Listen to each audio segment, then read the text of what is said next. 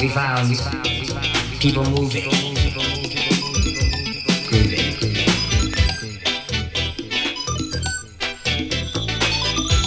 All caught up, not to be stopped. All four but one. The man just stood there. He looked at me with an eye.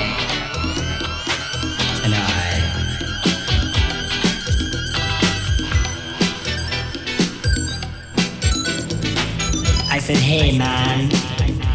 Hey man, why aren't you moving and grooving? He said, by chance, might you know what I mean if I explain?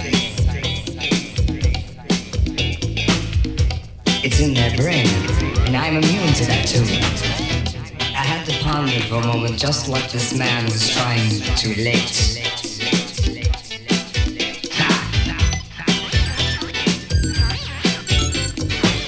Was speaking of the aliens, jumping, screaming.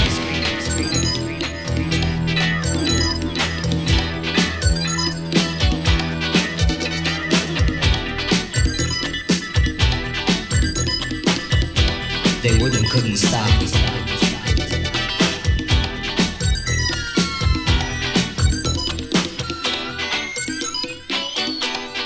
He said, son, you're kind of slow, don't you know?